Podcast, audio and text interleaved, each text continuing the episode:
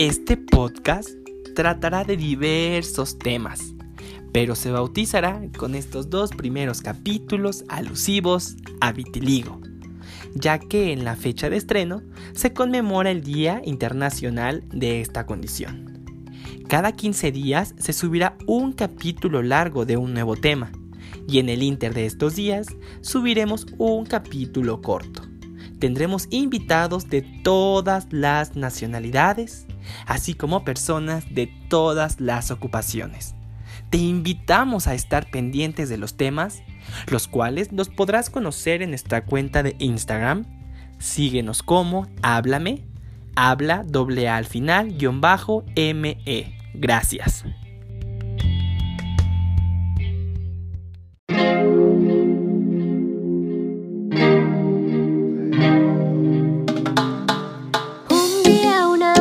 Apareció y a mí me sorprendió.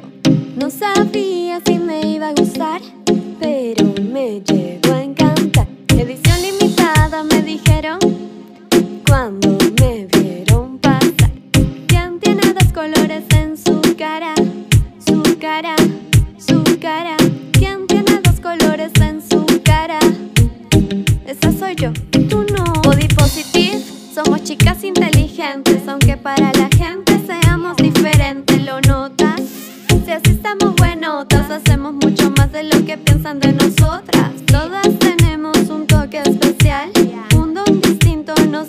brillar. Somos felices y nos pueden ver, nunca se rindan, querer es poder.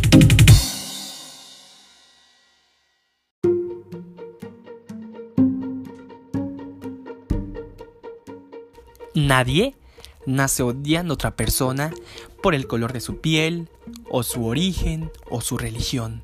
Nelson Mandela.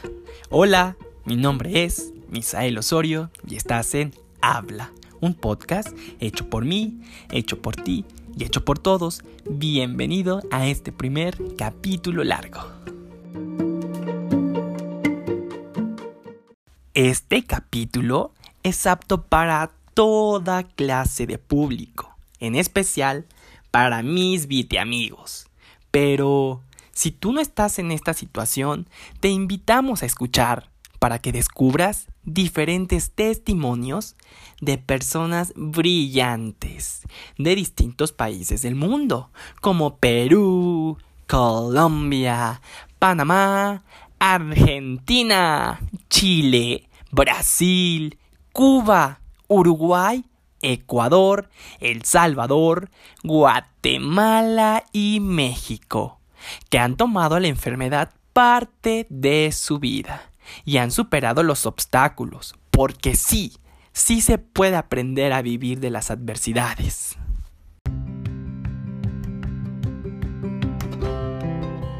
Si puedes, imagina que tienes un padecimiento que no tiene cura. ¿Cuál sería tu primera reacción? ¿Llorar? ¿Reclamarle a la vida o enojarte? ¿Algún día has sentido que todo tu mundo se derrumba?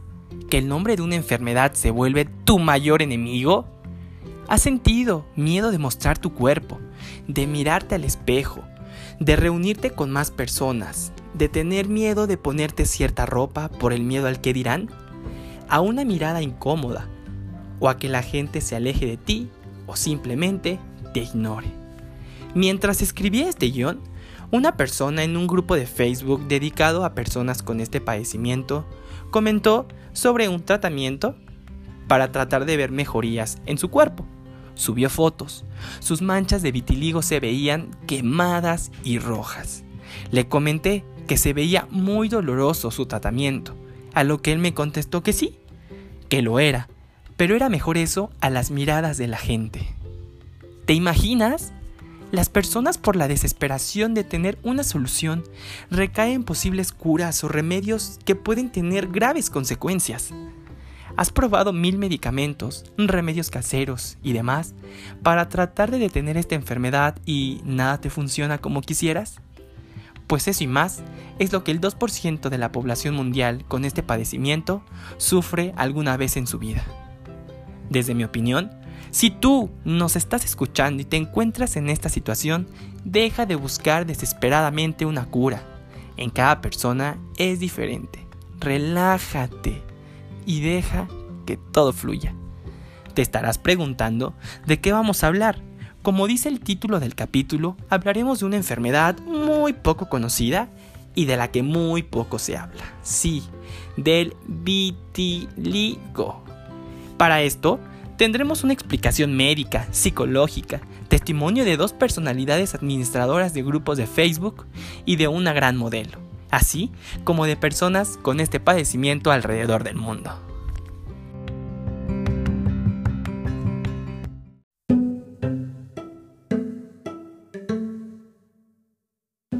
Este 25 de junio se conmemora el Día Mundial del Vitiligo, enfermedad que afecta alrededor del 2% de la población mundial y que, tristemente, causa bullying y discriminación. La idea de un Día Mundial del Vitiligo es un día para crear una amplia conciencia sobre el vitiligo y un día dedicado a todos los que vivimos con vitiligo a nivel mundial. El 25 de junio del 2011 se observó el primer Día Mundial de Vitiligo, como un monumento al artista musical Michael Jackson, quien sufrió vitiligo desde principios de la década de 1980 hasta su muerte, que ocurrió el 25 de junio del 2009. Iniciamos con la participación en este capítulo de Paulette Rosales, modelo panameña, 21 años, que también tiene este padecimiento en la piel. Hola Paulette, ¿cómo estás? Hola, muy bien. ¿Cómo estás tú? Bien, bien, aquí ya esté listo para escucharte. Ansioso. Ansioso. Inicio. ¿Te parece? Vale, perfecto. Paulette, ¿desde qué edad tienes vitiligo? Bueno, tengo desde los 10 años. Mi primera mancha apareció en el rostro. Era una mancha oscura que luego pasó a ser blanca. Ok, sí, cada quien tiene una manera diferente en, manifestar pues vitiligo la primera vez. Sí, totalmente. Yo que en mi caso fue una manchita rosa al lado de la nariz de menos de 2 milímetros y después ¡pum! sí, la mía también fue súper pequeña, eh, pero era oscura, era una mancha, digamos, negra. ¡Wow! Diferente. La siguiente pregunta. Paulette, ¿llevas algún tratamiento? Mm, sí. Listo. Eh, ¿Qué has aprendido al, tener esta condición en la piel, Paulette? Bueno, la verdad muchísimo, pero mira, a lo largo de nuestras vidas nos topamos con personas que vienen a dañar nuestros corazones. Y una de las cosas que he aprendido muchísimo con el, con el vitiligo es amarte a ti mismo. Mira, la sociedad eh, nos dice que pensemos en los demás. La iglesia o la religión nos predica que amemos al prójimo, pero lo que casi nunca recuerdan es que tenemos que amarnos a nosotros primero para luego amar a las demás personas. Y eso es algo que el vitiligo te enseña. Hermosa reflexión, Paulette, la verdad. Hermosa. Así es. Me encantó. Y bueno, siguiendo con, el, con las preguntas, eh, la sabes, la pregunta típica que yo creo que te hacen en las entrevistas en modelaje, yo creo. si, si, pudieras viajar al pasado, ¿cambiarías el tener vitiligo? Definitivamente no. Porque, mira, el vitiligo es parte de mí. Es lo que soy. A lo largo del tiempo eh, me he dado cuenta que soy única. Por, mi, por el propósito que tengo en la vida, en la, aquí en la tierra, y me he dado cuenta que es mucho más grande de lo que yo me imaginaba. Si no tuviese vitiligo, ni siquiera estuviese conectada contigo en estos momentos. Eh, somos de países distintos y el vitiligo nos conectó. Toda la razón. Y así me ha conectado con muchas otras personas de distintos países del mundo.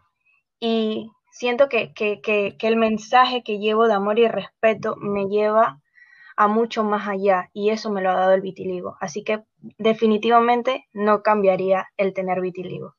¿Esta pregunta te la hacen en los certámenes a lo que estás acostumbrada o no? ¿Nunca te la han hecho? Sí, me la, me la hacen en las entrevistas, pero no en las preguntas finales de la gala final. Listo. Ok, y bueno, un poco eh, para que la gente sepa cómo yo te contacté, yo vi en las noticias de mi país, de México, que había una chica que había concursado en un concurso de belleza en Malasia y que había tenido dificultades en ese país por tener vitiligo. Obviamente yo ya tenía esta condición y lo que vi dije, ¿qué pasó? Le puse atención a la televisión e inmediatamente lo primero que hice fue buscarla por Instagram. La seguí en secreto, la seguí en secreto dos años hasta que decidí escribirle para que colaborara en el título. Y bueno, Paulette, ¿nos puedes contar un poco de esta experiencia en el 2018 en tu concurso de belleza? No sé qué era. Eh, un concurso de belleza. Eh, de Miss. Miss y modelaje son dos cosas distintas. Eh, yo me dedico a ambas. Soy modelo profesional ah. y he participado en dos. ¿Cómo? Listo, te escucho, te escucho. Ok. Y he participado en dos cursos de belleza, en dos certámenes de belleza en Panamá. Y en el segundo fue el que me dio la oportunidad de viajar a Malasia en el año 2018 para el mes de diciembre. Yo viajé, dime, ilusionada, eh, cargada de energías, con muchas ilusiones en las maletas, eh, pero lamentablemente fui descalificada eh, por poseer vitiligo. Aún siento como si fuera ayer el día que me dijeron que era descalificada por no tener una piel perfecta, unas palabras que son muy fuertes, muy hirientes para una persona que tiene vitiligo. ¿Y, esta decisión fue por parte del jurado? ¿De, quién fue? Por parte de la dirección, el director del, certamen internacional. Tenemos, tenemos director del certamen regional o nacional y tenemos el director del certamen internacional. Listo, entonces, ¿y a ti cómo te dieron la noticia o, cómo te dijeron? Bueno, eh, recuerdo que estábamos en una actividad, eh, todas las chicas de todos los países, a mí me sacaron de la actividad como si fuera una ladrona, me llevaron en un carro particular, desde, desde allí yo me sentí discriminada totalmente. Eh, me llevaron en un carro particular para el hotel donde estaba la administración del certamen y donde se encontraban las secretarias del director. El director no estaba presente. Eran órdenes de él, pero no me las dijo él personalmente. Y la secretaria me dijo, tal cual como te lo acabo de mencionar, eh, al principio, al principio era eh, una petición de que me retirara del certamen. Y como yo alegué, peleé, como no tienes idea, mi punto, mi posición, em, ya, ya no era una petición, sino que era por definitivo una decisión que ellos tomaban en descalificarme. ¿Y, tu país cómo te recibió? ¿Cómo fue tomado por tu país esta decisión? Bueno, tomado por mi país, eh, ellos se dieron cuenta cuando yo estaba en Malasia, eh, me apoyaron. Fue una ola de banderas de Panamá. Me sentí muy eh, apoyada, con bastante amor, mucho cariño, tanta gente apoyándome que ni siquiera me conocen. Yo recuerdo que yo viajé a Malasia con 400 seguidores, Misael. ¿En serio? sí. Yo soy una de... Siempre menciono eso porque es algo que demuestra el cambio, lo que, lo que, lo que pasó en, en, Malasia, todo lo que, lo que viví. Y yo viajé con 400 seguidores y regresé con 10.000, imagínate. Claro, yo soy uno de ellos, ¿eh? Recuerda. sí, y personas de aquí de Panamá y personas de otros países. Wow, es impresionante. Me escriben personas de, de Bolivia, de Ecuador, de El Salvador, de Polonia, de muchísimos lugares. También me escriben de, porque tengo una amiga que realmente era la chica que, que estaba en, el, en, en la misma habitación conmigo, la Miss Taiwán, así que desde Taiwán me escriben. Wow. Y por parte de las chicas, ¿qué, qué pasó? ¿Pudieron alzar la voz, obviamente, o por decisión propia decidieron apoyarte, pues dándote mensajes de ánimo para no meterse en problemas?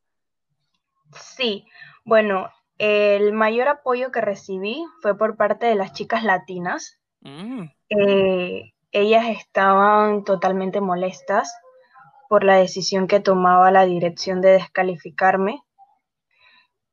Eh, ellas alegaron por mí, wow. más no consiguieron nada. Eh, de hecho, estaba en peligro que también ellas podían ser descalificadas por apoyarme, Me por pelear, pele- ah, exacto, por pelear pe- por mí. Así que yo les dije que era una guerra ganada por parte del director, no podía hacer nada allí, pero como dije, el mom- en- como dije el día en el que tomé el avión aquí en, en Panamá, mi historia, sí, mi historia iba a ser conocida y así fue. Así que Uf, no hay mal que por bien no venga. claro, o sea, eso de verdad eriza la piel decir eso porque te benefició más que yo creo que ganar el certamen, ¿no crees? Sí, por supuesto. Mira, que ser descalificada, como te dije, me dio la herramienta de que varias personas me sigan y yo influir en estas personas Lindo. para crear el Team Vitiligo aquí en Panamá, para crear mi campaña de vitiligo, Valor Vida y Vitiligo. Y en un futuro, mm, espero que no muy lejano, eh, crear mi fundación para las personas con vitiligo, que se llamaría, te lo voy a, a- a mencionar, Uh, Piel de Cielo. repite, piel de cielo. Piel de Cielo. Perfecto. Y bueno, con toda esta experiencia de vida profesional, ¿qué palabras de aliento le puedes dar a la comunidad vitiligo? Y no solo a la comunidad vitiligo, a la gente en general. Sí, la verdad sería algo general para todas las personas. Mira, te lo voy a resumir en una sola palabra, pero te lo voy a explicar más a fondo por qué. Claro. La palabra sería ámate. ¿Por qué? Porque decidir tu cuerpo, decidir amar tu cuerpo por encima de tus imperfecciones, te humaniza. Y es un paso que muchas personas no son capaces de dar por la cantidad de perjuicios que han sido acumulados acerca de cómo tiene que ser su cuerpo. Pero el amor a uno mismo quiere decir que no exiges amor en los demás. No existe esa necesidad, la verdad. Claro. Es suficiente con amarte a ti mismo. Sí, claro, tienes toda la razón y creo que es un, un gran cierre de, de tu participación. Y bueno, ¿nos puedes decir cómo te buscan en Instagram la gente? Aparte, pondremos tu perfil en nuestro perfil. Déjame mencionar algo más. Listo, listo. Hay algo que, que yo siempre digo, se lo menciono a todo el mundo y creo que es eh, las palabras que, que en toda entrevista siempre repito, que el primer amor eres tú. Mm. Eso eres. El primer amor eres tú, amarte a ti mismo y cuando te amas tanto, transmites ese amor a las demás personas. Muy, muy cierto, la verdad. Ya verá la gente en las próximas entrevistas que esa es la conclusión de todo este podcast, de estos capítulos, de estos dos capítulos. Es esa la conclusión, no lo pudiste decir mejor, Paulette.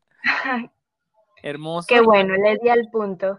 Al punto, clave. Y bueno, este, promociona tu Instagram, Paulette, para que te sigan todos. Ok, en Facebook y Instagram me pueden buscar como Paulette Rosales, me van a encontrar así. No tengo Twitter. Bueno, bueno, pero pues por ahí, créanme que contesta todos los mensajes y eso yo ya lo viví. Sí, Por eso estamos aquí. la verdad es que sí, trato de contestar eh, todo lo que me envían siempre. A veces me llegan muchos mensajes, pero trato que a todas las personas eh, darles respuestas de que soy una persona tal cual como ustedes, que puedo ser su amiga y pueden conversar conmigo normal. Listo, Paulette. Entonces, ¿Lista o, agregas algo más? Bueno, por mi parte estoy lista, creo que he dicho todo. Eh, solo recordarles el amor propio.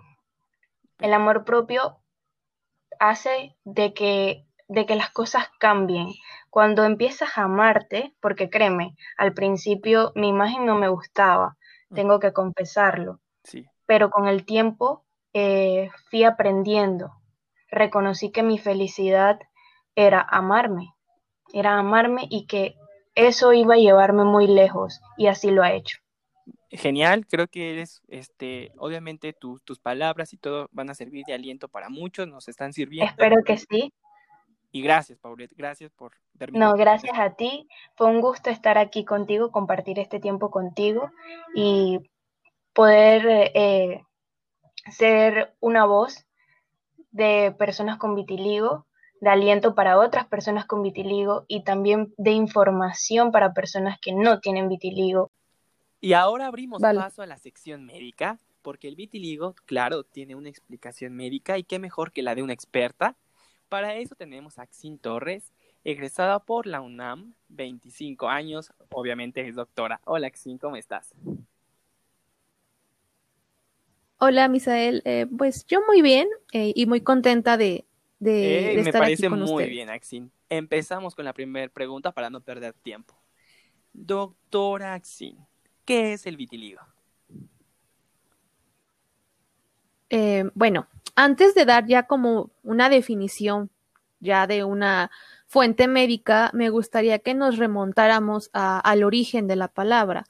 Vitiligo proviene del latín que significa vitinium, lo cual se traduce en mancha. Ahora bien, ¿qué es el vitiligo? El vitiligo es una un trastorno de la pigmentación, el cual es adquirido, es crónico y que se caracteriza por máculas blancas. Mácula es el término que se utiliza a, nivel médico para definir pues una mancha. Eh, estas lesiones suelen aumentar de tamaño o de número con el paso del tiempo y corresponden a la pérdida de función de los melanocitos epidérmicos. Ahora ustedes dirán, ¿qué es un melanocito? Un melanocito es un grupo de, células que son las encargadas de producir la melanina. La melanina es esta mm, sustancia, por llamarlo de una forma, que nos confiere el color.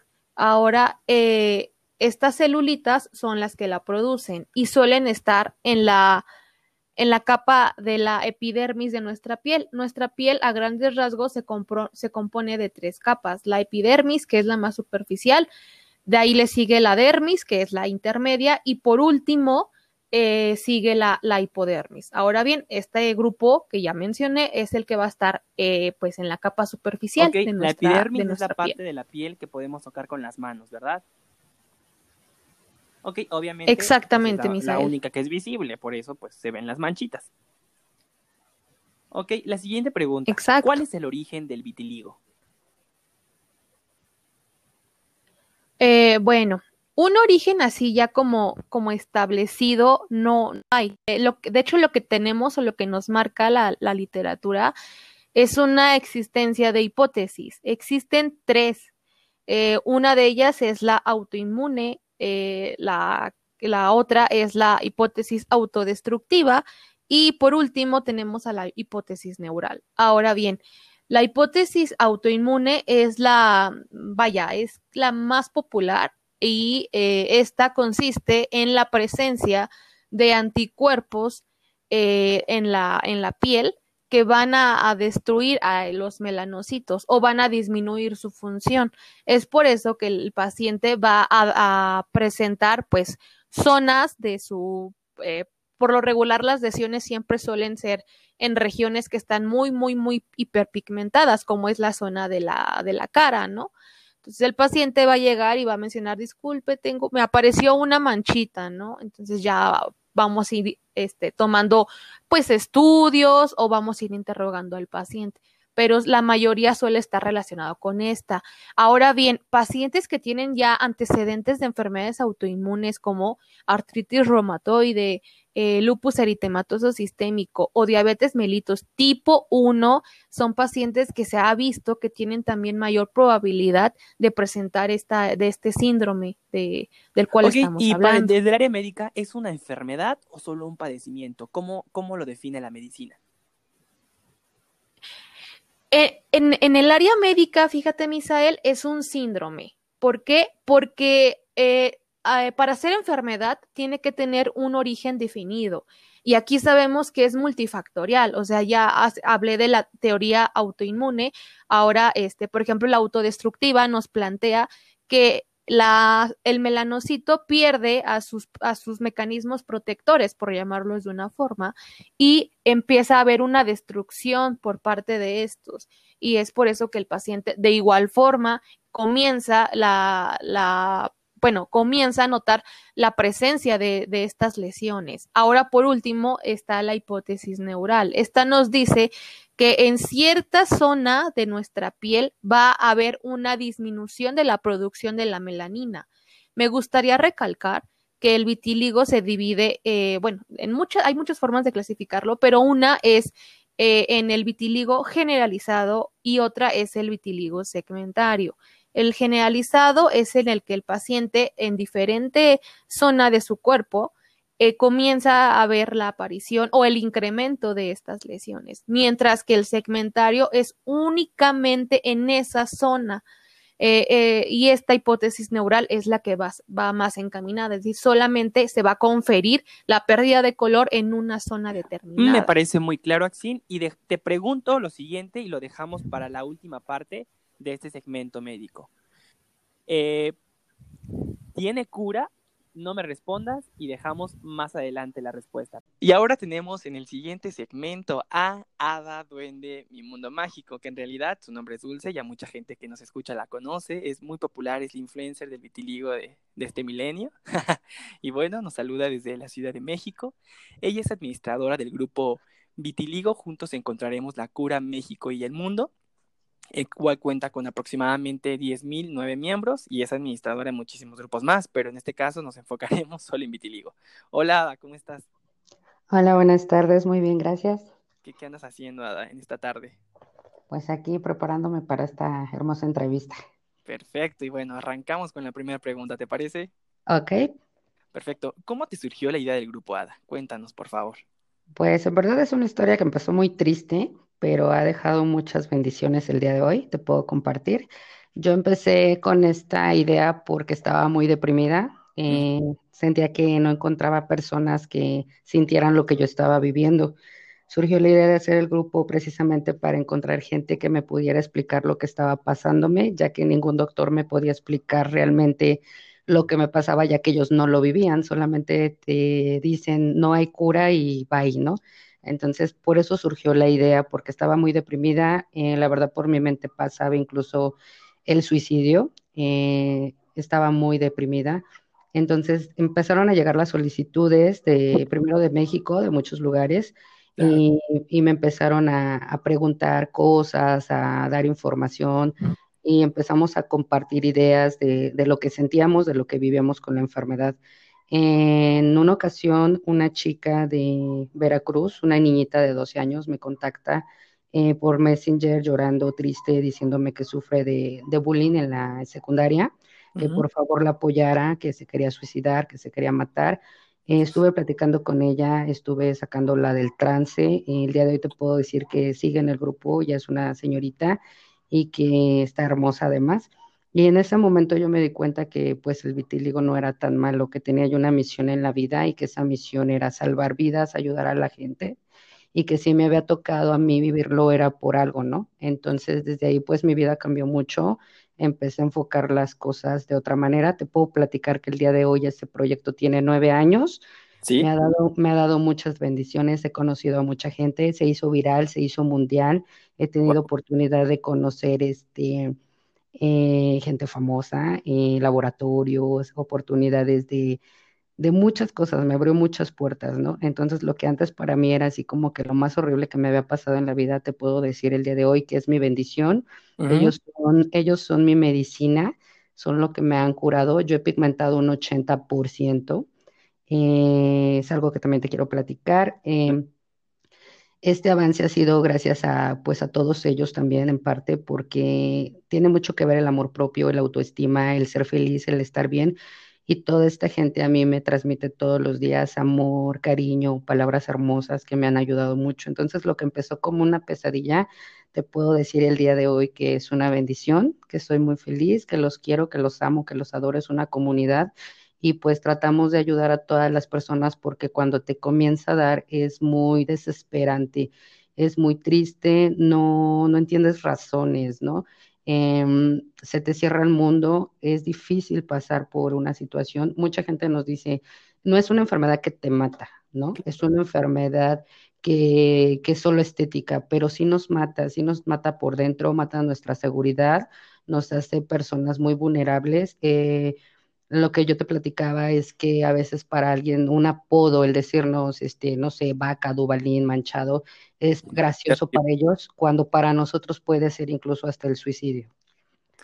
Claro, tienes toda la razón. De hecho, obviamente tú como administradora y como este también padeces de este de esta enfermedad, entonces no puede haber otra persona tan con unas ideas tan claras como tú para, para comentarnos. Y bueno, eh, una remembranza, aspectos positivos que te haya dejado el grupo me ha dejado muchísimos. He podido ayudar a mucha gente. Mucha gente me ha marcado, me ha hablado, me ha dicho gracias a ti, eh, gracias al grupo he recuperado mi seguridad, ya no me tapo, ya no me disfrazo, tengo fortaleza, eh, ya veo la vida diferente, disfruto la vida, ya no me escondo, puedo ser feliz. Yo creo que para mí esa ha sido la satisfacción más hermosa que he podido recibir. Claro, tienes toda la razón, porque obviamente cuando cuando te dicen, ¿sabes qué? El dermatólogo principalmente tienes vitiligo, es un golpe durísimo para todos. O sea, en ese momento literalmente quieres desaparecer, quieres desaparecer y es terrible, pero bueno, poco a poco, pues gracias a este tipo de grupos, te ayudan a, a pensar positivo, a pensar que esta enfermedad no es tan mala como la gente dice y aprendes a vivir con ella, ¿no? Claro. Y bueno, a ver, ¿qué le dirías a una persona recién diagnosticada? Pues para empezar, que tenga paciencia. Yo sé que no es fácil, eh, que no vea ni crea todo lo que ve en internet, porque muchas veces eso es lo que nos altera. Mira, el vitíligo va y viene. El vitíligo sí tiene cura, a lo mejor no al 100%, pero en nosotros está comprobado y tenemos pruebas en muchos años de que si hay una repigmentación, sí podemos volver a pigmentar. Y hay, hay este, testimonios como el mío que te puedo compartir hay fotos del antes y el después. El vitiligo es algo que sale y eh, dependiendo de tus sentimientos, de tus emociones no necesitas, al menos yo te puedo dar mi testimonio, que no necesitas llenarte de pomadas ni de cosas y que eso te puede causar incluso más daño. Entonces yo creo que una persona que empieza debe de tener bien claro eso, tranquilidad, no estar pensando en qué va a pasar, qué me va, qué me va a salir mañana, porque eso altera tus nervios y hace que efectivamente te salgan más manchas. Eso yo lo aprendí conforme pasó el tiempo. Si eres una persona que apenas te lo detectaron, es más probable que se te pueda quitar. Ve inmediatamente al doctor tengan bien en claro una situación, el vitíligo no hay una receta para todos, es como muy individual. Tú vas y tu sistema inmunológico es uno, tu piel es uno, es muy personal eh, en cuestión médica sí hay pastillas, hay cosas y todo, pero debe de ser realmente con un profesional si realmente tú quieres este, tener un tratamiento. En mi caso, yo te puedo decir que yo le voy más a lo espiritual, al amor propio, a la aceptación, porque a mí fue lo que me dio resultado. Yo mucho tiempo tomé medicamentos y no me funcionaron. Cuando yo opté por tener una vida tranquila, por ser feliz, por día a día echarle ganas y aceptarme, fue cuando yo pigmenté un 80%. Pero recuerden, todos los cuerpos son diferentes, todos reaccionamos diferente. Yo sí les doy un consejo, no caigan en desesperación, no compren productos milagros, se pueden causar daños, pueden tener incluso hasta quemaduras en la piel o cosas más fuertes. Tengan mucho cuidado con eso. Listo, y en confianza, eh, ¿cuándo te empezó tu vitiligo? ¿Cuánto tiempo llevas con él? Bueno, a mí me empezó a los 19 años, no te digo cuánto, ya muchos porque sabrías mi edad, ¿verdad? Perfecto, perfecto. Pero a mí, a mí, me empezó a los 19 años. súper chiquita. ¿Y qué le dirías a esa hada de 19 años que la acaban de diagnosticar? ¿Qué le dirías? Si pudieras decirle algo ahorita. ¿Qué, le dirías? oye, qué fuerte pregunta, esa no me la esperaba. ¿Qué le diría? Le di, boom, ¿eh?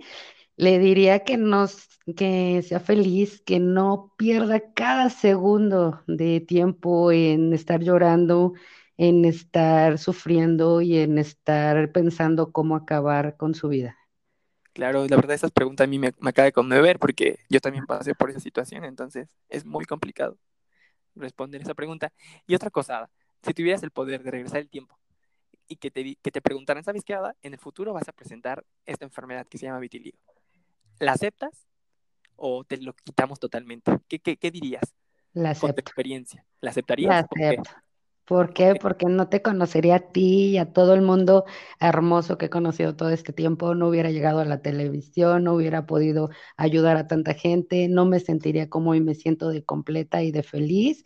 Y aparte el vitiligo me hizo valorar el, el alma de las personas. Yo trabajaba como edecán, como animadora, es un mundo muy superficial. Cuando esto llega a mi vida me doy cuenta que, que lo hermoso está dentro de las almas de las personas y todos los días eso es lo que predico, que lo hermoso está dentro y hay almas maravillosas, gente hermosa y la verdad, yo sé que mucha gente va a decir, ay, no es cierto, pero en verdad se los juro, yo estoy muy agradecida porque a mí está, para mí no es una enfermedad, para mí es una... Mmm, es despigmentación, es algo que nuestro cuerpo no genera, pero realmente no estamos enfermos, no generamos melanina, pero para mí realmente no es como una enfermedad, es algo con lo que puedes vivir. Yo siempre se los he dicho, el color de la piel no te define como persona, hay gente morenita, gente blanquita y nosotros, nosotros que somos de dos colores, de una piel bicolor, pero no por eso dejamos de ser hermosos, maravillosos, preciosos y sobre todo hijos de Dios, ¿no? Entonces todos valemos, todos podemos salir a brillar al mundo y lo que sí somos edición limitada, somos únicos y eso es como debemos de ver esto, no como una enfermedad, porque estamos completos, podemos hacer todo, podemos amar, correr, vivir, comer y no necesitamos ser aceptados más que por nosotros mismos. Y si tú te aceptas tú, vas a hacer que el mundo te acepte y se los puedo compartir porque así me pasó a mí. Cuando yo no me aceptaba, no era aceptada por el mundo. Cuando yo me empecé a amar y aceptar, me empecé a abrir puertas muy grandes y el día de hoy puedo estar aquí con ustedes compartiéndoles mi hermosa experiencia. Y bueno, eh, eh, al principio nos contabas de esta pequeñita que desesperadamente te escribió para que le ayudaras. ¿Qué, fue de ella? ¿Qué pasó con ella? Eh, bueno, por respecto a su historia y a su vida, este, no puedo dar grandes rasgos, pero ella sigue en el grupo, es una hermosa chica, preciosa, guapísima, sabe que la adoro, que la quiero, y ella de hecho fue mi, mi, mi solicitud número, creo que como tres, cuatro en el grupo, y me sorprende que han pasado más de siete años y ahí sigue, ¿no? Este, ella está muy bien, no le ha avanzado, de hecho, este, es muy guapa. muy bien. Y es muy feliz. Todos los que somos vitiligo, ¿cómo somos? ¿Cómo somos? Ay, somos hermosos, somos, preciosos, somos únicos, la verdad. Y yo sabes que he detectado que todos los que tenemos vitiligo somos de alma bien hermosa. Sí, claro, es que yo también he visto a todas las personas que conozco de vitiligo, porque obviamente ya incluido en este tema, pues te haces amigos que tienen la misma condición y todas son personas excelentes, este, buena onda, amables con la gente, con los animales, etcétera. O sea, personas súper, súper buenas. Porque valoras la vida, porque ves la vida desde otro enfoque a una persona que no lo tiene, supongo.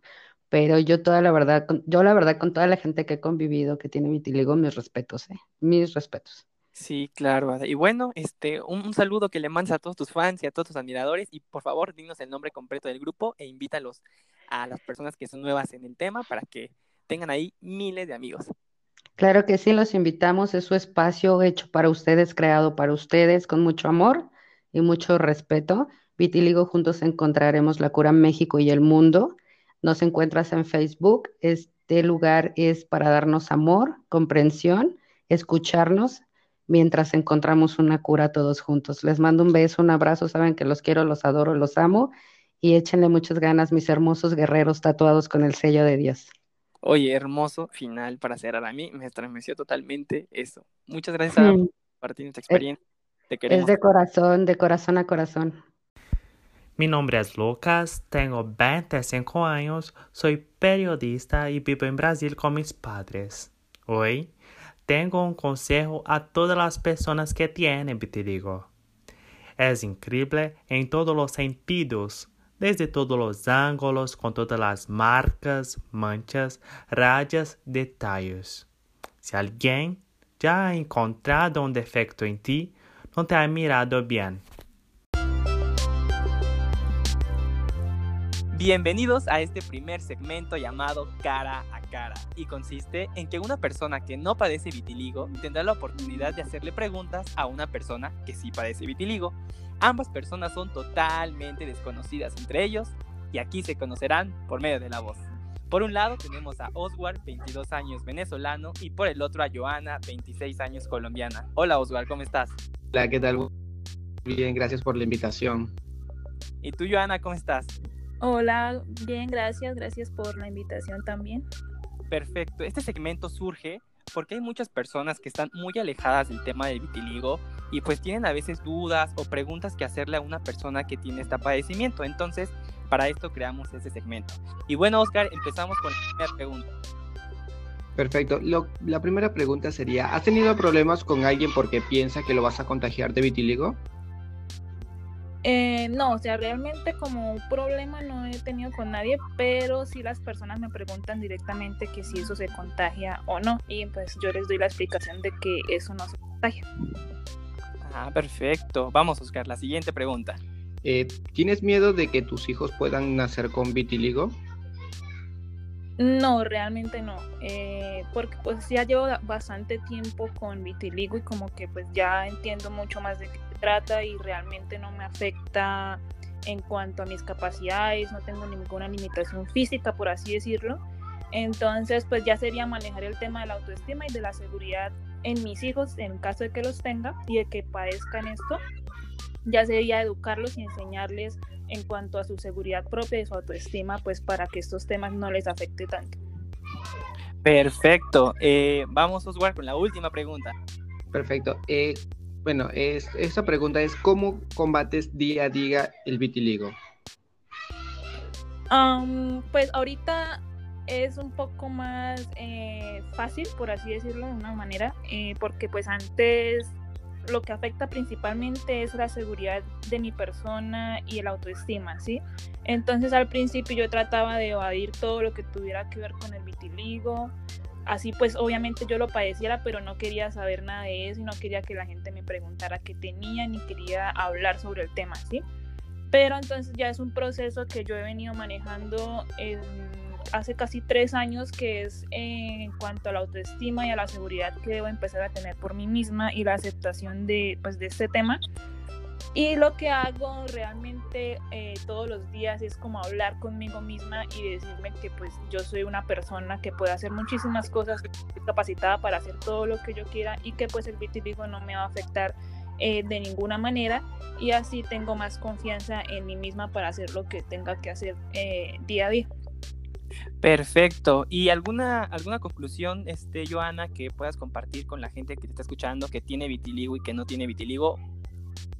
Eh, sí, em, o sea, el vitiligo es diferente para cada persona que le da, pues yo lo manejo de una forma y otra persona lo puede manejar de otra forma totalmente diferente, pues por lo que nuestras mentes son, eh, yo lo llamo universos diferentes, vemos las cosas de una forma diferente entonces, eh, lo que yo puedo decir ahorita para la gente que no lo tiene, pues primero que esto eh, no es contagioso, no nos limita físicamente ni nada de eso. Em, que sí se toma en el trabajo, pues de ser unas personas un poco más empáticas y entender al otro, ¿sí?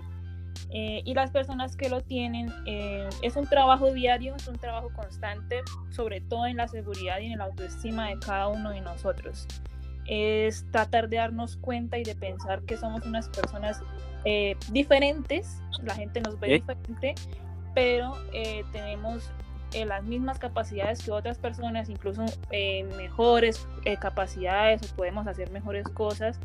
Y es tratar de vivir la vida de una manera tranquila y calmada y pues estar orgullosos de lo que somos y de cómo somos. Perfecto, Diana. Oswald, ¿alguna pregunta extra que tengas o terminamos? Eh, sí, bueno, en ese caso lo, único que, que quedaría como pregunta o quisiera en ese caso culminar eh, con respecto a lo que son las personas que no tienen el vitíligo, ¿cómo o qué mensaje más que todo le darías tú para que pueda apoyar a la persona que lo tiene y no se sienta una persona excluida o no se sienta una persona menos por tener esa enfermedad? Eh, sí, eh, lo primero es tratar de no mirar a la persona o no acercarse con a, a la persona con preguntas un poco despectivas o comentarios despectivos, ¿sí? Eh, le cuento una experiencia que yo tuve hace un tiempo y fue que me dijeron, pues yo tengo vitiligo en la cara y unas niñas se me acercaron y me dijeron, la fiesta de Halloween ya pasó y pues yo no les entendía y me dijeron, sí, pues ¿por qué se pone una máscara si la fiesta de Halloween ya pasó? ¿Sí? O sea, para esas niñas pues fue una broma, pero para mí fue algo muy impactante. Entonces me refiero a eso con que no se hagan comentarios despectivos y más bien eh, si quieres eh, preguntarle a la persona sobre qué es lo que tiene, porque muchas personas no saben, pues simplemente puedes decirle, puedo hacerte una pregunta o puedes hacerle la pregunta directamente que qué es lo que la persona tiene y pues uno amablemente puede responder, ¿sí? Eh, y lo otro, pues ya si, si conoce a la persona y ya sabe qué es lo que tiene con comentarios de que, ay, se te ve bien o no pasa nada que tengas eso o, o comentarios que le suene la autoestima a la otra persona son importantes. Perfecto. Y bueno, Oswald no te conoce y nunca había sabido de ti hasta este momento, pero déjame decirte que tu vitiligo tiene una forma muy, muy padre, ¿no? ¿No te parece a ti, Joana? Ah, pues ahorita sí, hasta ahorita es que yo lo estoy como ya aceptando, o sea, ya me acepté porque pues como he dicho antes, es un proceso súper largo, entonces pues ahorita ya yo me siento súper bien, me siento normal con, con el vitiligo que tengo. Perfecto, entonces para los que nos conozcan a Joana, en Instagram pondremos fotos de los participantes y podrán ver las bellezas que somos todos y todos los que tenemos vitiligo, ¿verdad, Joana? Todos somos hermosos. Sí, sí, sí, todos, todos, todos. Perfecto, entonces muchas gracias por participar a los dos. Les mando Vale. Gracias por la Gracias. Gracias. Y a continuación tenemos a Antonio, desde El Salvador. Antonio tiene 21 años y es estudiante. Hola Antonio, ¿cómo estás? Hola, muy bien, ¿y tú? Bien aquí, muy intrigado y pues ya con ganas de preguntarte, ¿te parece que iniciemos? Sí, me parece. Perfecto, Antonio, a ver dime, ¿desde qué edad tienes vitiligo? Tengo vitiligo desde los 20 años. Perfecto, ¿llevas algún tratamiento? Sí, estoy llevando tratamiento. Perfecto, ¿y en ti cómo ha evolucionado el vitiligo en tu cuerpo? Pues desde que me lo diagnosticaron, eh, he sentido que, que mi vida se había arruinado, pero he comprendido durante todo este proceso que no es así. Ok, Y aunque los tratamientos me han ayudado, aunque sea un poquito en reducir las manchas, eh, estas iban creciendo y creciendo cada vez más y eso es lo que me afectaba e incluso eh, caí en depresión, me la pasaba día y noche llorando en mi cuarto y ujú, no tenía el valor de salir de mi casa y que las demás personas me vieran. perfecto. Entonces es así como han ido evolucionando. Ok, podríamos hablar que ahorita estás en un trance de aceptación, ¿verdad? Sí, en eso estoy. ¿Y qué crees que te haga falta para terminar de aceptarte o crees que lo vas a descubrir ahorita con el paso del tiempo? Yo creo que lo voy a descubrir mediante pase el tiempo. Perfecto, claro, tienes toda la razón. ¿Y cuál es tu mayor miedo con este padecimiento? Pues tengo dos, se podría decir. Cuéntame. El primero es que las manchas actuales, bueno, no han crecido mucho, pero tengo miedo que éstas se sigan haciendo más y más grandes. Ese sería el primero. El segundo, miedo al rechazo, tanto que no consiga trabajo por cómo me veo o no consiga pareja porque nadie me va a querer así, eh, se podría decir. Entonces, ese sería mi mayor miedo. Perfecto. Y agregando una pregunta que se me acaba de ocurrir, en, en tu ámbito personal, ¿has recibido discriminación por tener vitiligo, algún comentario de mal gusto, etcétera? He recibido pues preguntas así como ¿te quemaste o, o qué te pasó en, en la cara, en las partes que, que lo tengo? Pero en sí sí he recibido un, un apodo muy feo que es Dálmata. Claro. Una vez alguien dijo eso. Sí, ¿y quién te lo dijo? ¿Podemos saber? O sea, un, Eh, compañero de dónde? Un amigo, Un amigo. ¿Y un cómo- amigo. qué, qué sentiste? O sea, en el momento, ¿qué, qué impresión tuvo en ti? Al principio sí me sentí mal, pero ya está olvidado. perfecto, así debe de ser. Y, y bueno, un poquito más adentrándome en ti, em, si hubiera un tratamiento realmente efectivo para el vitiligo, ¿lo tomarías o, o qué harías? Yo creo que mi yo del, del pasado sí lo tomaría, pero Y, ahorita ya me acostumbré a tenerlo, ok, así que ya no le doy tanta importancia. claro, creo que esa es la palabra clave, como aprender a vivir con él, porque es como lo escucharán en diferentes segmentos de este podcast, de este capítulo, es un amigo. Y, y va a estar contigo, y por más que lo quieras correr, ahí va a estar, va a estar presente, y pues más que nada aprender a vivir con él, ¿no crees? Sí, así es, Y bueno. ¿y, y qué le dirías al, al Antonio que lo diagnosticaron hace un año? ¿Qué le dirías en ese momento? Que estuvieras junto a ti mismo. Que se mortifica en vano porque eh, simplemente tendría que aceptarse como es. Perfecto, excelente, excelente reflexión. Y bueno, ¿algún comentario que quieras agregar, Antonio? Eh, primeramente a las personas pues que no conocen nada de esta enfermedad, esto no es contagioso porque he escuchado comentarios que dicen, ay, eso se pega o cuidado, te vas a contagiar. Esto no es contagioso. Eh, tampoco no, discrimin no discriminar a, ningún, a ninguna persona, sea tenga esta vitiligo o cualquier otra enfermedad, si es alto, si es bajo, si es moreno, si es blanco, todas las personas merecen respeto y eso es lo más importante. Y también a las personas que lo tienen, que sean valientes, que sigan luchando, que esto pues no afecta en, en nada en nuestra salud, esto simplemente es estético, no es para morirse. Claro, me encantó tu reflexión y bueno, participación y seguimos con este capítulo.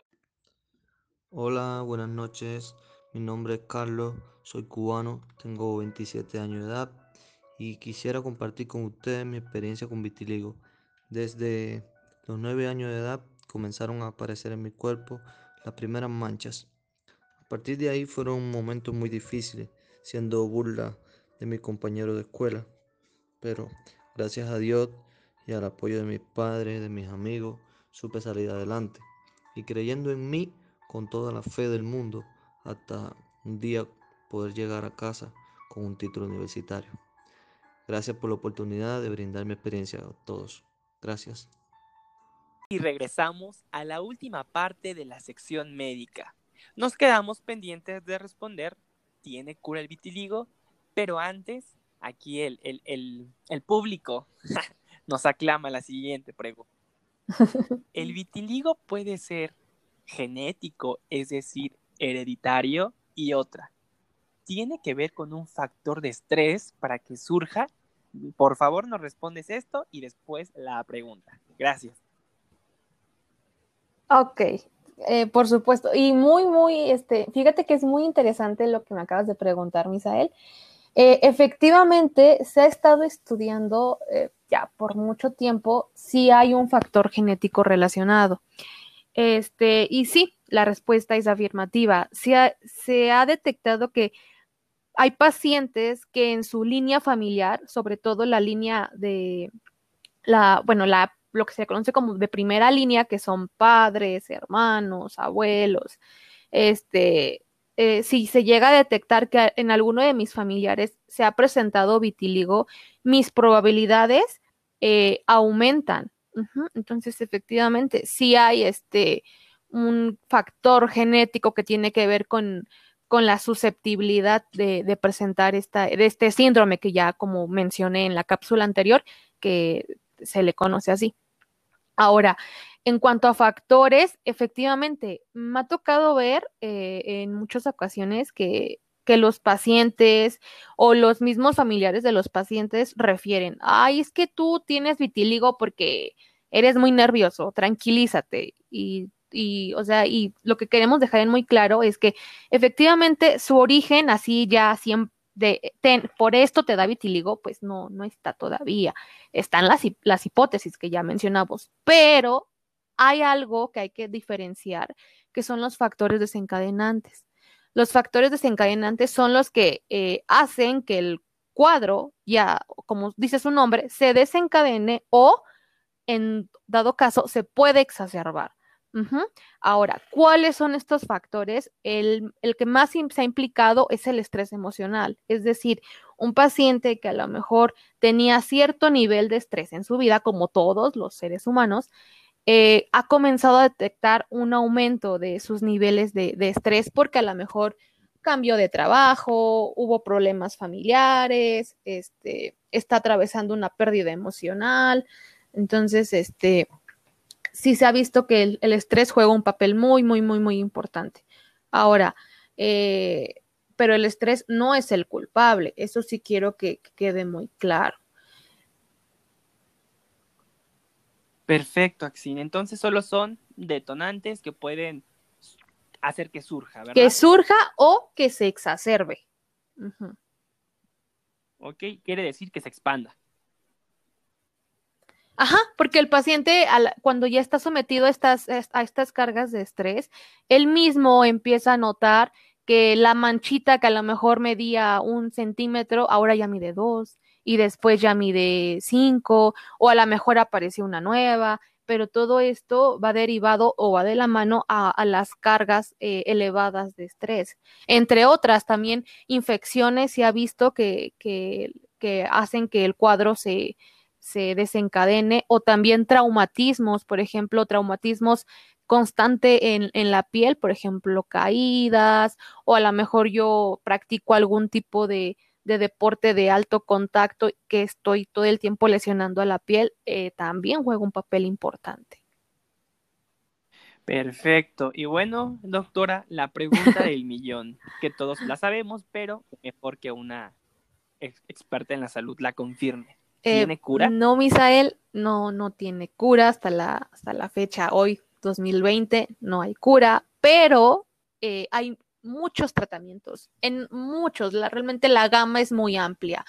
El tratamiento obviamente va a ir individualizado en, en cada persona y el éxito pues va a variar. Hay pacientes que tienen tasa de éxito de, del 80%, 85%, y hay otros en los que nada más se ve un éxito 50%. Entonces es muy variable. ¿Qué, ¿De qué va a depender? Va a depender de qué también se apegue el paciente a su tratamiento, en la edad en la que se le esté diagnosticando y también de qué tan, este, de cuánta superficie corporal es la que se está, este, pues tratando. No es lo mismo tratar solamente un segmento a tratar ya, por ejemplo, brazos, piernas, abdomen, cintura, espalda, la superficie corporal. Ok, perfecto. Y, y bueno, Axin, eh, ¿qué le recomendarías a la población vitiligo? Y no solo a la población vitiligo, a toda la gente que tenga alguna al, algo en la piel que no le guste o que sepa que eso no es normal y que se siente incómodo. Porque aparte, obviamente, este consejo va para todas las personas. Oh, pues muy bien. Este, de entrada, me gustaría que eh, acudieran y solicitaran ayuda profesional, ayuda de los expertos, ¿de acuerdo? Mi médico de primer contacto va a ser el que me va a, saber orientar y decir, ¿sabes qué? Esto le corresponde ya a un dermatólogo, que es un médico que es especialista en la piel y pues obviamente, como mencioné, el tratamiento va a ser individualizado de acuerdo a las características de cada paciente. Otro, me gustaría mucho que no se dejara de un lado la parte psicológica, porque eh, el 20% de los pacientes que, se, que tienen eh, algún grado de vitiligo tienen también un porcentaje de, un trastorno depresivo. Entonces es muy, muy, muy, es una tasa muy alta, o sea, el 20%. Eh, de ahí el 10% de los pacientes tiene ideaciones suicidas y el 0.3%, el 3.3%, perdón, eh, llega a intentar cometer un acto, o sea, atentan contra su vida. Entonces, sí es muy importante la parte psicológica y no se debe dejar de lado porque remontando o tomando la, la definición que nos menciona la OMS, que la salud únicamente no es la ausencia de una enfermedad, es un estado de bienestar tanto físico, mental y social. Entonces, un individuo se compone de, de, estas tres esferas. No podemos decir de, ay, bueno, pues deja, déjame tu esfera psicológica a un ladito y únicamente nos vamos a enfocar en la parte, en la parte médica. No, o sea, es, es todo un ente, no nos podemos desprender. Entonces, sí, me, sí es muy importante la parte psicológica y pues obviamente tiene que este, hacerla un profesional porque no se vale que diga, ay, pues échale ganas, ¿no? O sea, pues yo le echo ganas, ¿no? Pero eh, sí necesitamos de herramientas y estas herramientas no las da pues las personas que están formadas en, en esta área. Ahora bien, como mencionabas, para la población en general, pues obviamente la piel es como nuestra armadura. A mí me gusta verla así. Entonces, es la que nos va a defender contra agresiones físicas, contra agresiones químicas, contra radiación, porque a final de cuentas la luz solar sí nos sirve para muchas cosas. Una, de ellas es para sintetizar una vitamina, pero a final de cuentas no deja de ser una radiación. Entonces la radiación, pues de entrada a las mujeres que somos vanidosas, nos provoca arrugas, provoca este, lesiones, manchas en la, en la piel y se ha visto que es un factor muy importante para desarrollar algún tipo de cáncer. Entonces, mi recomendación general es así, que todos deben de usar un protector o bloqueador solar eh, de acuerdo a nuestras necesidades y pues estarlo reaplicando constantemente. El, el bloqueador es igual como como nuestro cepillado dental, tiene que ser diario, diario, diario mínimo tres veces al día, ¿no? Entonces, igual, el bloqueador tiene que ser un aliado día con día, no importa si está nublado, a final de cuentas la radiación sobre este es capaz de atravesar la, la, la nubosidad. Entonces, sí, ese es mi, principal consejo. Perfecto, haciendo un resumen rapidísimo. Eh, ya tenemos que el origen de vitiligo aún determinado, pero hay muchas teorías. También tenemos que el vitiligo no uh -huh. tiene cura, pero hay muchos tratamientos dependiendo de la persona. Y recomendación, acercarse al experto de la salud, dermatólogo, doctor de primer contacto, así como atender a la ayuda psicológica, ¿verdad? Exacto, sí, no lo pude haber resumido mejor.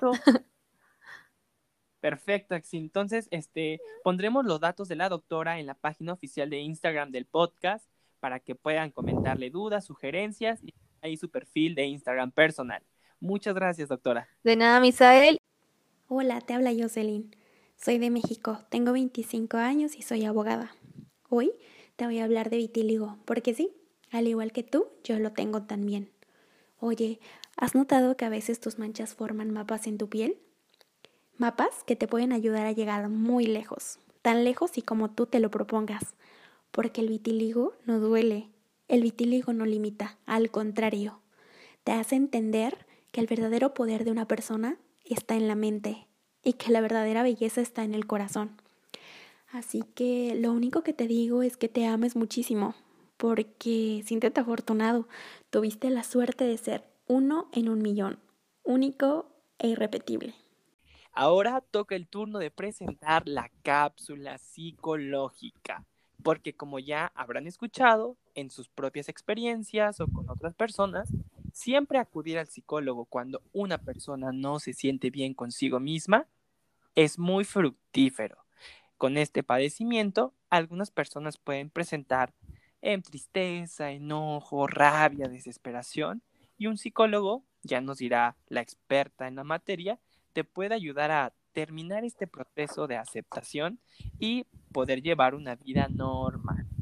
Entonces presento a la licenciada en psicología, Gabriela Malagón, egresada por la UNAM mexicana. Hola Gabriela, ¿cómo estás? Hola Misael, bien. ¿Y tú cómo estás? Aquí Gabriela, ya este, queriéndote preguntar porque creo que es una cápsula muy importante y que hay mucha gente que a veces por miedo por ignorancia algunos de nosotros no acudimos al psicólogo cuando nos sentimos mal y creo que es una gran mano. ¿Te parece? ¿Cómo, cómo opinas de esto? Eh, sí, me parece muy importante eh, esta participación, Misael, porque muchas veces eh, se cree que el psicólogo es como solamente para las personas que están mal, que están este, locas, comúnmente se dice eso, pero bueno, ya lo iremos platicando. Perfecto. La primer pregunta, Gabriela. ¿Qué consecuencias psicológicas puede tener el vitiligo en una persona?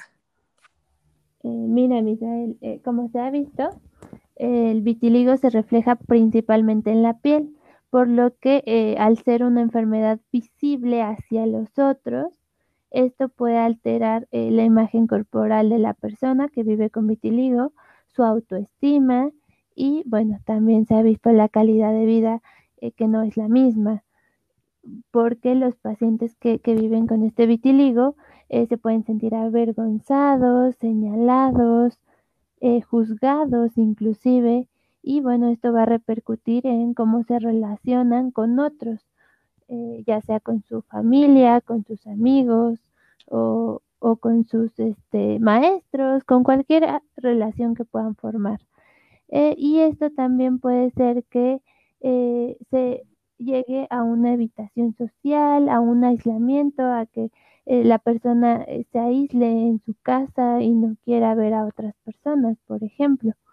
Y bueno, eh, siendo más específicos, ya cuando se da, se da el diagnóstico de la enfermedad, se da a conocer este diagnóstico la persona, puede provocar diferentes reacciones emocionales.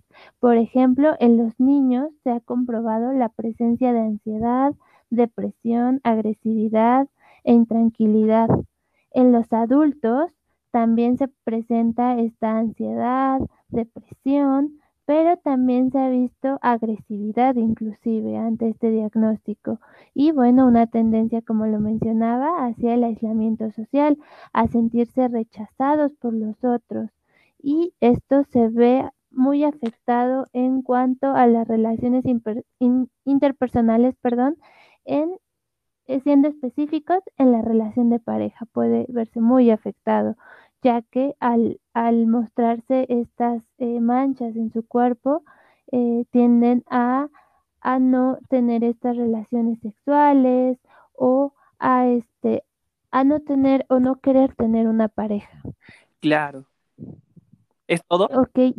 No, no, no, espérame. Sí, sí, sí.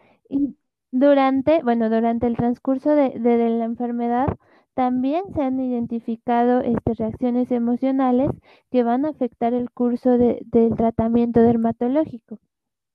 Por ejemplo, la, despigmentación en la piel, en la mayoría de los casos, va a incrementarse ante la ocurrencia de eventos estresantes significativos para la persona. Es decir, eh, esto va a aumentar la ansiedad y el estrés. ¿Ok? y bueno, también se ha visto que ante, em, ante recaídas o ante el empeoramiento de la enfermedad, cuando se ven más manchitas o las manchitas han aumentado más de lo normal, se han asociado estos periodos a inestabilidad emocional, cuando la persona está más triste o está enojada o este, está presentando estas emociones muy alternantes. Eh, y bueno, también este, aquí resalto la importancia de, tener eh, tanto la atención médica como la atención psicológica para poder ver los resultados en el tratamiento, que ambas vayan de la mano, no solamente la parte médica, sino que la persona se acerque a la atención psicológica para que eh, vaya mejorando la calidad de vida. Una pregunta que me surgió ahorita Obviamente, la persona, dependiendo de la edad, va a ser la manera en la que va a tomar esta noticia del diagnóstico de vitiligo. Obviamente un adolescente lo toma diferente, un adulto lo toma diferente, pero en este caso, ¿cómo abordarías tú o qué recomendarías hacer con un pequeñito de 5, de 6 años, 7 años que es diagnosticado con vitiligo? ¿Qué le recomendarías a los papás, a los seres cercanos a este niño? ¿Cómo darle la noticia? ¿Qué decirle? Eh, mira, Misael, eh, y es evidente que se le debe de dar el diagnóstico al niño, se le debe de dar la información clara, ¿no? Eh, muchas veces los papás ante también e, el, miedo o la falta de información, no quieren decírselo al niño, por ejemplo, ¿no? O no quieren asustar al niño. Pero es muy importante que se hable de esto, que se hable y se traten las dudas que, le surjan al niño. No, no decirle más de lo que eh, el niño nos está preguntando o tu hijo te está preguntando. Es decir, solamente dar la información eh, que te pide el niño en ese momento. Y, y de una manera clara y concisa. Ahí es muy importante poder escucharlo, escucharlo y también eh, validar sus emociones, porque puede sentirse triste, puede sentirse enojado, eh, puede sentirse inclusive, este, eh, pues sí, en echar la culpa a alguien más, ¿no? Es muy común que pase esto, que, que podamos echar la culpa tal vez a un evento en donde no sé, nos expusimos mucho al sol o, a una crema o algo así. Pero lo importante es que puedas escuchar a tu hijo y que puedas validar estas emociones y poder resolver sus dudas. Y mm, otra vez, eh, similar pregunta. Al adolescente que lo acaban de diagnosticar con vitiligo, en mi caso fue a los 15 años, yo nunca acudí a un psicólogo, pero me, me, me hizo falta, claro. Al final yo lo tuve que superar solo, pero al adolescente de 15, 16, 17 años es la misma recomendación. En este caso, pues uno como joven llega en internet y ve mil cosas sobre la enfermedad, sobre el padecimiento, perdón. Entonces, ¿qué, ¿qué, le dirías al adolescente que tiene vitiligo, que ya puede actuar por sí mismo de alguna manera? Claro, bueno, ahí ya, ya cambia la situación porque precisamente tenemos estos medios eh, ya más a la mano, como el Internet, el Facebook. Entonces, ahí de igual manera se le debe de dar la información de manera este, eh, clara. Inclusive ahí em, se puede buscar información más que este, el poder dársela. A veces el adolescente ya está pidiendo información más específica o más detallada que, que un adulto a lo mejor como papá eh, pues no desconoces completamente, ¿no? Entonces ahí es, ahí es bueno eh, utilizar, por ejemplo, el Internet, buscar acerca de esta enfermedad y... Eh, pero también ahí es bien importante la parte de buscar páginas confiables para esta información, porque si bien hay páginas que, que nos dan la información de manera resumida, también hay otras que pueden Mm, alterar un poco esta información o darnos remedios que tal vez ni siquiera son este aprobados, por ejemplo, de la parte médica, este y les pueden hacer daño, ¿no? Entonces, más bien buscar páginas que, que, que sean este eh, que sean buenas, ¿no? Y que sean este realmente basadas en evidencia y también eh, también es válido poder este eh, pedir ayuda, por ejemplo, a, un médico, ¿no? Para que pueda dar esta información o para que pueda resolver las dudas del adolescente. Ok, y para el adulto, la misma recomendación, ¿o qué variarías? Eh, ahí, ahí realmente eh, el adulto, bueno, ya eh, es poco probable que ya llegue al, a, bueno, darse el diagnóstico ya en la etapa de, del adulto, pero este ahí sí la parte de apoyarse con, eh, con su médico, ¿no? Con el médico que le, que le dio el diagnóstico, más que nada el poder elaborar las preguntas, el poder, este, a lo mejor no en la primera, en la primera cita cuando se da el diagnóstico, sino posteriormente en las demás consultas, el poder, este, ir, ir, este, preguntando a tu médico, ¿no? Y las dudas que, que te vayan a ir surgiendo. Y también este, lo mismo, la parte de la información, cuidar bien de dónde estamos sacando la información en, en redes sociales o en internet. Claro, porque creo que de los medios de comunicación que tenemos, siempre es buscar en internet respuestas. Y bueno, Gabriela, eh, ¿te parece si dejamos en incógnita la siguiente pregunta que responderás más adelante, la cual es, ¿el vitiligo puede tener un detonante o causa psicológica?